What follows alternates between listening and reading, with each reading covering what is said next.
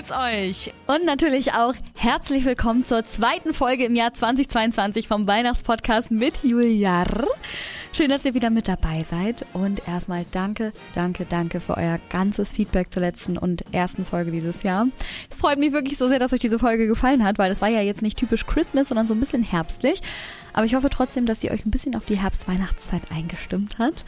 Und ähm, ja, ich hatte ja letztes Wochenende Geburtstag und ich muss sagen, jetzt nach meinem Geburtstag bin ich so krass in Weihnachtsstimmung, weil ich habe so viel Weihnachtsgebäck geschenkt bekommen. Ihr könnt euch das gar nicht vorstellen. Da merkt man wirklich, dass meine Familie und meine Freunde mich gut kennen. Ich habe Lebkuchenherzen in Hülle und Fülle bekommen, in allen möglichen Formen und Variationen, die es gibt, gefüllt und nicht gefüllt. Also ich glaube, ich habe für den Rest des Jahres genug. Ich könnte wahrscheinlich jedem einzelnen Weihnachtselfen von euch einen Lebkuchen abgeben und ich hätte immer noch welche. Ich habe Spe äh, Butterspekulatius bekommen und natürlich ganz viele leckere Weihnachtstees. Und ihr könnt das ja jetzt leider nicht durch den Podcast sehen, aber ich habe mir direkt natürlich den Bratapfeltee zur Folge gemacht. Das riecht hier gerade auch überall im Studio so nach Bratapfel. Aber ich dachte, damit komme ich noch mehr in Weihnachtsstimmung, um die zweite Folge für euch aufzunehmen. Also ich werde jetzt nebenbei schön ja, was Weihnachtliches schlürfen. Aber was in der letzten Woche noch passiert ist, das wollte ich euch auch nicht vorenthalten. Einige, die mich bei Instagram verfolgen, die wissen das natürlich schon. Es ist nämlich jetzt, ich habe es eigentlich in der letzten Folge auch schon angeteased, aber jetzt ist es offiziell.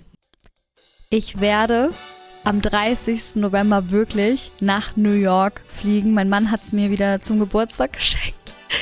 Ich freue mich so sehr. Ich werde wirklich dort sein und ich hoffe, dass ich natürlich die ganze Zeremonie vom ähm, Rockefeller äh, Center Baum da miterleben kann und dass ich das, äh, dass ich am besten live gehen kann. Ich werde ansonsten ganz, ganz viele Stories für euch machen und ich hoffe einfach, dass ihr durch die Stories dann ähm, ja auch ein Feeling bekommt, als wärt ihr gerade in New York zur Weihnachtszeit. Ansonsten wird es aber natürlich New York Part 2 geben. Wir versuchen natürlich noch mehr Aktivitäten dort zu machen, damit ihr, wenn ihr irgendwann nach New York mal fliegt zur Weihnachtszeit, bestens vorbereitet seid.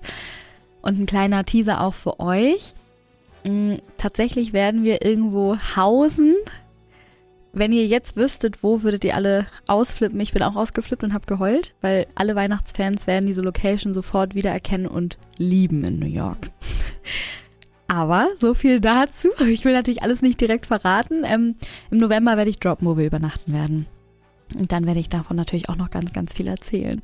Aber das zum Thema New York. Da wird es auch nochmal eine gesonderte Folge geben, aber ich wollte euch das nur erzählen, weil ihr seid ja meine besten Ansprechpartner dafür. Ihr könnt wahrscheinlich meine Euphorie total nachempfinden ja, ich bin total aufgeregt und das ist so mit das schönste Geschenk, was man mir einfach immer machen kann.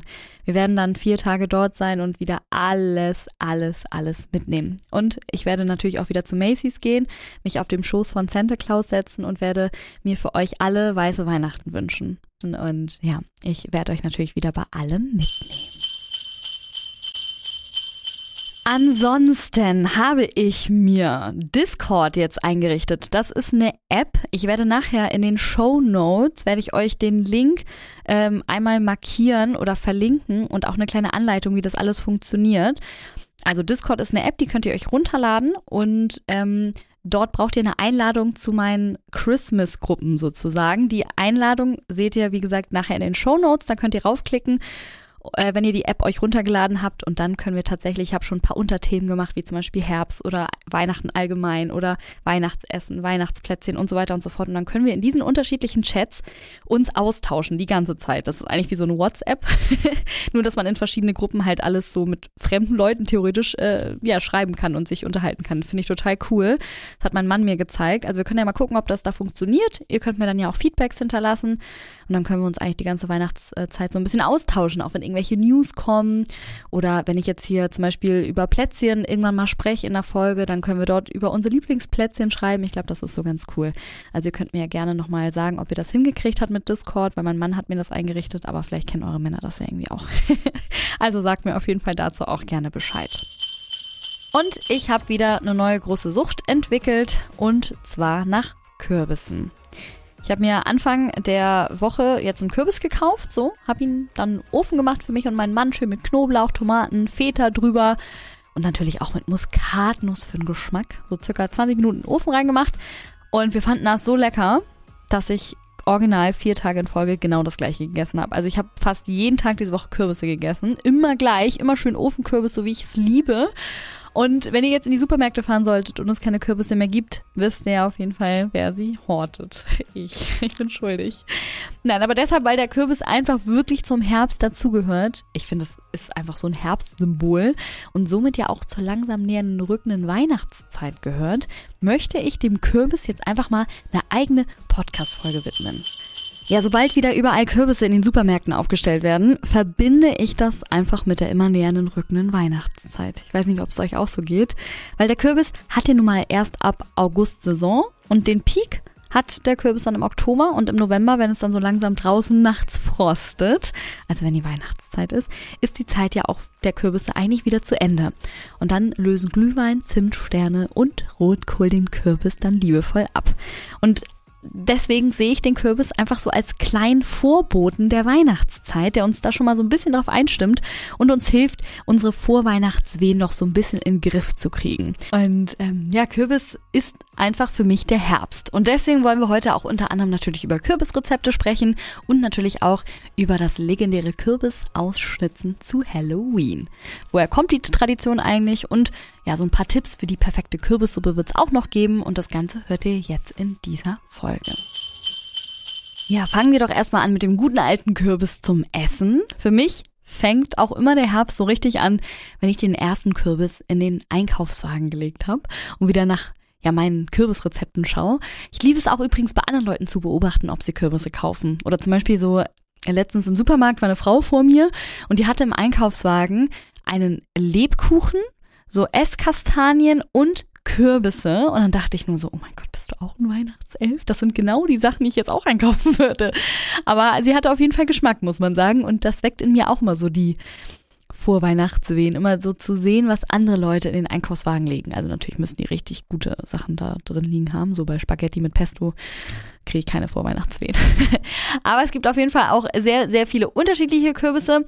Das wusste ich ehrlich gesagt auch nicht. Also klar, ich kenne den klassischen Hokkaido-Kürbis. Den kaufe ich auch immer, wenn ich zum Beispiel jetzt Kürbissuppen oder Ofenkürbis mache. Aber ich habe euch ja auch schon bei Instagram gefragt, ähm, was ihr so für Kürbisgerichte liebt. Und da kam zum Beispiel auch ganz oft der Spaghetti-Kürbis, Carbonara oder Bolognese. Und dann dachte ich mir, hä, wie Spaghetti, Kürbis, Carbonara oder Bolognese? Wie jetzt, wie geht das? Ich dachte auch erstmal an Spaghetti halt. Und dann habe ich geahnt, dass der Kürbis Spaghetti-Kürbis heißt. Also es gibt einen Kürbis, der Spaghetti-Kürbis heißt. Und den habe ich mir mal so ein bisschen unter die Lupe genommen. Und Spaghetti-Kürbis ist tatsächlich ein super Ersatz für alle, die sich low carb und glutenfrei ernähren wollen. So, und beim Garren zerfällt nämlich das Fruchtfleisch in so ja Spaghetti-artige Fäden und es entsteht eine tolle Nudelalternative und dazu dann halt noch eine Bolognese oder Carbonara-Soße dazu. Et voilà! So, und das habe ich jetzt auch gelernt. Also muss ich auf jeden Fall jetzt auch mal ausprobieren. Also diesen Spaghetti-Kürbis und dann dazu eine schöne Carbonara oder eine Bolognese-Soße. So, dann haben auch noch ganz viele von euch geschrieben, dass sie besonders gerne den Kürbiskuchen oder wie man ihn ja auch in Amerika gerne nennt, den Pumpkin Pie machen. Und dazu ähm, habe ich auch so eine kleine Anekdote. Und zwar letztes Jahr haben Jonas und ich uns mit drei weiteren Pärchen bei uns zu Hause getroffen und wir haben das erste Mal tatsächlich Thanksgiving gefeiert. Das war auch richtig nett. Meine Mädels und ich haben uns dann schon um 12 Uhr mittags getroffen, als die Männer noch arbeiten waren. Und dann haben wir so den Truthahn zusammen äh, ausgehüllt und dann noch befüllt natürlich. Ähm, dann war der ewig lang im Backofen. Also wir haben da ein richtiges Fest draus gemacht. Zum Beispiel lief auch nebenbei die New York äh, Macy's Parade, wo ja auch schon einige Weihnachtssachen mit am Start sind. Haben wir dann auf YouTube gestreamt und dann auf dem Fernseher gemacht. Und ähm, ich fand alles richtig, richtig, richtig nett und wirklich richtig lecker. Bis auf diesen Pumpkin Pie. Oh Gott, ich möchte niemanden auf den Schlips treten, aber das war zum Beispiel jetzt nicht so meins. Und meine Freundin hat sich echt Mühe gegeben, den nach einem original amerikanischen Rezept zu backen und so, aber das war zum Beispiel, ja, nicht so meins. Aber wie gesagt, ich liebe Kürbisse und trotzdem gehört natürlich der Pumpkin Pie zum Herbst dazu und auch zur näher kommenden Weihnachtszeit. Also kriegt ihr natürlich trotzdem von mir einen Daumen nach oben. Dann haben auch noch einige von euch Kürbislasagne oder Kürbisrisotto geschrieben. Werde ich auch auf jeden Fall nochmal austesten müssen, weil das hört sich auch sehr lecker an, gerade so eine Kürbislasagne. Ähm, was dann auch noch reinkam, waren Kürbisbrötchen zu einer Suppe oder auch gerne mal so zum Frühstück. Fand ich auch geil. Vor allem habe ich von euch auch ein paar Rezepte schon zugeschickt bekommen bei Instagram. Also werde ich auf jeden Fall mal austesten müssen. Und anscheinend kann man mit Kürbissen einfach alles machen. Also nicht nur Suppen und Ofenkürbis, sondern es geht gefühlt bei allem. Ich meine, ich merke das ja auch selbst jetzt, weil ich und mein Mann haben auch schon seit zwei Wochen jetzt das Ritual, auf den Markt samstags morgens zu gehen. Und da gibt's so selbstgemachte Gnocchi mit saisonalen Füllungen sozusagen. Und momentan seit zwei Wochen ist halt Kürbis die saisonale Füllung. Und diese Gnocchi mit Kürbis innen drin ist so lecker. Kann ich nur empfehlen. Dazu noch Salbei, Butter und ach, herrlich. Diese Folge macht gerade echt hungrig, muss ich sagen. Ja, und ich habe es äh, ganz am Anfang der Folge auch schon kurz erwähnt, die Kürbis Suppe. Die Kürbissuppe schmeckt bei niemandem gleich. Das ist jetzt so meine These. Ich glaube, das ist so eine Kunst für sich. Ich glaube, jeder hat da so seinen eigenen kleinen Signature-Koch-Move, den er in diese Kürbissuppe integriert. Also manche mischen zum Beispiel Karotten drunter, andere Kartoffeln oder Süßkartoffeln. Dann ist es ja bei manchen eher breich von der Konsistenz und bei anderen flüssiger. Also was macht denn jetzt eigentlich so eine gute Kürbissuppe aus, ist hier die Frage. Und deswegen, da habe ich natürlich auch mal bei Instagram gefragt. Und da äh, ja, hat sich gefühlt jeder zweite zu geäußert. Also Kürbissuppen scheint auf jeden Fall das Ding zu sein. Und es kamen ganz, ganz viele und auch sehr originelle äh, Antworten, die ich auch so noch nie gehört habe. Ich würde sagen, wir starten erstmal mit den ja, am häufigst genannten und die auch so am geläufigsten sind. Ganz oft kam natürlich von euch rein, in eine Kürbissuppe, in eine richtig gute Kürbissuppe gehört Ingwer. Also das haben wirklich super viele von euch geschrieben. Ich mache übrigens auch immer äh, Ingwer mit rein, kann ich sehr äh, empfehlen. Das verleiht dem Ganzen halt noch so ein bisschen Biss und Schärfe. So, dann kam auch noch ganz oft rein Kokosmilch. Finde ich auch sehr, sehr, sehr lecker. Dann zur Kokosmilch finde ich aber auch Koriander super. Ich, ich weiß, Koriander ist so ein 50-50-Ding, ob man das mag oder nicht.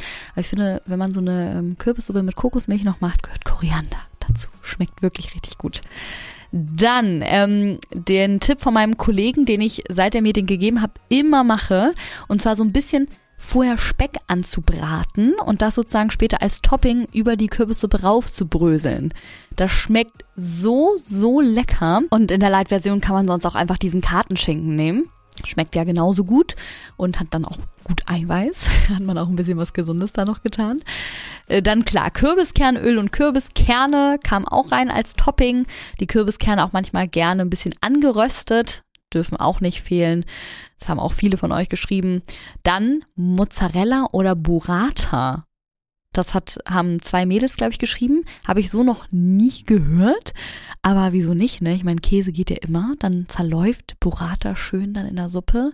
Oh, lecker. Stelle ich mir auch richtig gut vor. Muss ich vielleicht auch mal ausprobieren. Warum nicht, ne?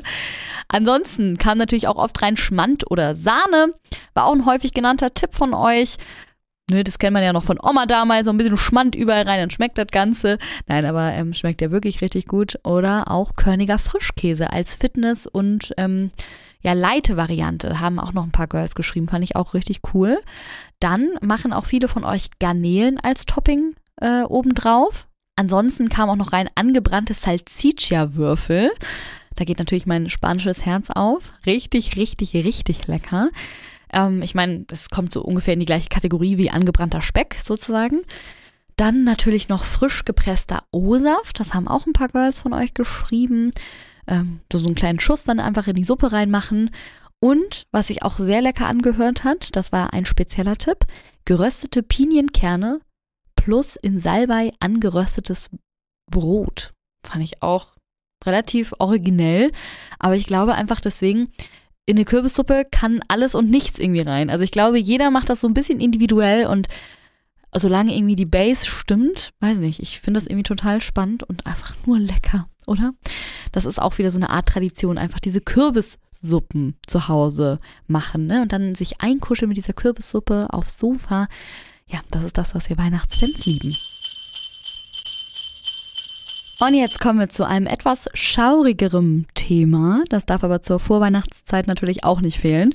Und zwar der Kürbis an Halloween. Der Kürbis ist ja wirklich mit das weltverbreiteste und ja, bekannteste Symbol zu Halloween und darf am 31. Oktober vor keinem Haus und vor keiner Wohnungstür fehlen. Mit so einem kleinen Teelicht dann noch ausgestattet, wachen ja diese Halloween-Gesichter dann vor unseren eigenen Haustüren. Aber jetzt ist ja die Frage, woher kommt eigentlich dieser Brauch, Kürbisse auszuhüllen?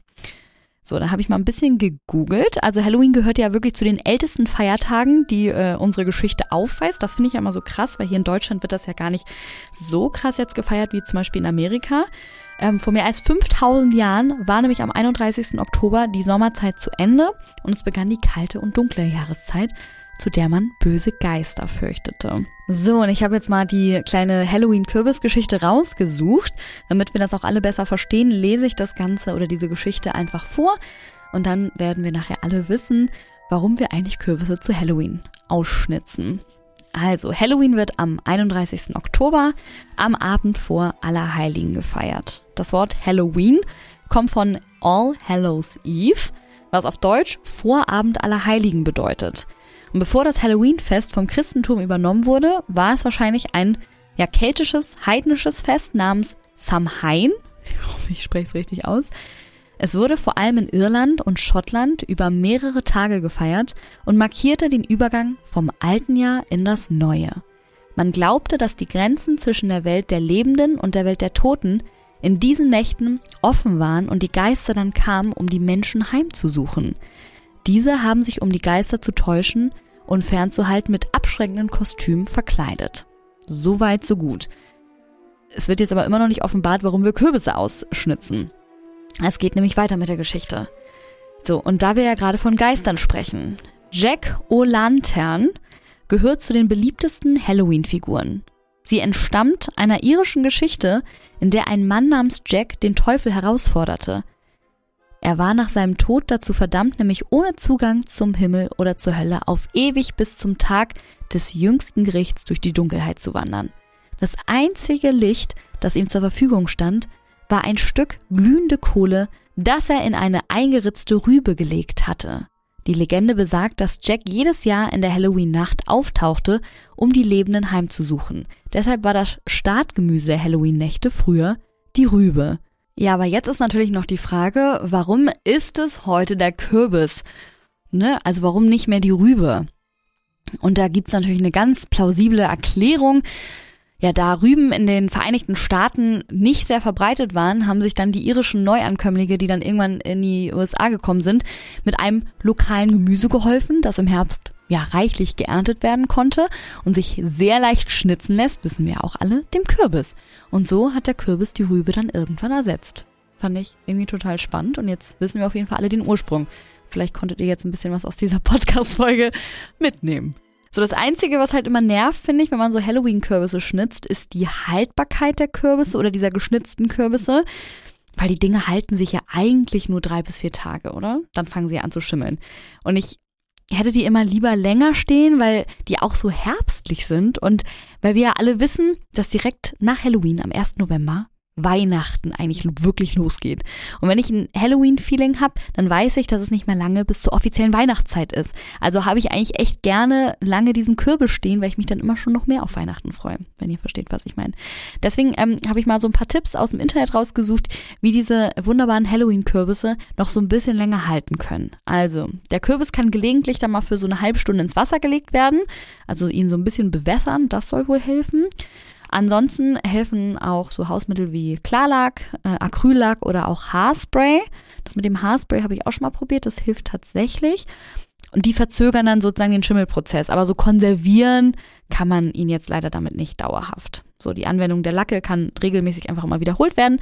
Und auf diese Weise kann man den Kürbis schon so circa 12 bis 14 Tage lang erhalten. Das ist ja schon mal sehr gut.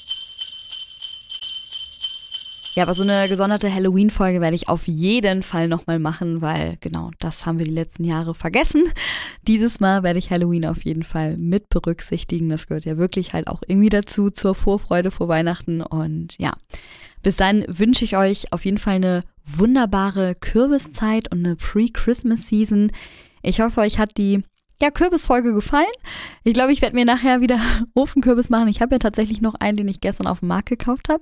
Und ich hoffe, ich konnte euch mit dieser Kürbissucht ein bisschen anstecken. Dazu, wie gesagt, Christmas-Tees, die gehen immer. Und damit kann man die Pre-Christmas-Zeit auch wirklich richtig gut genießen.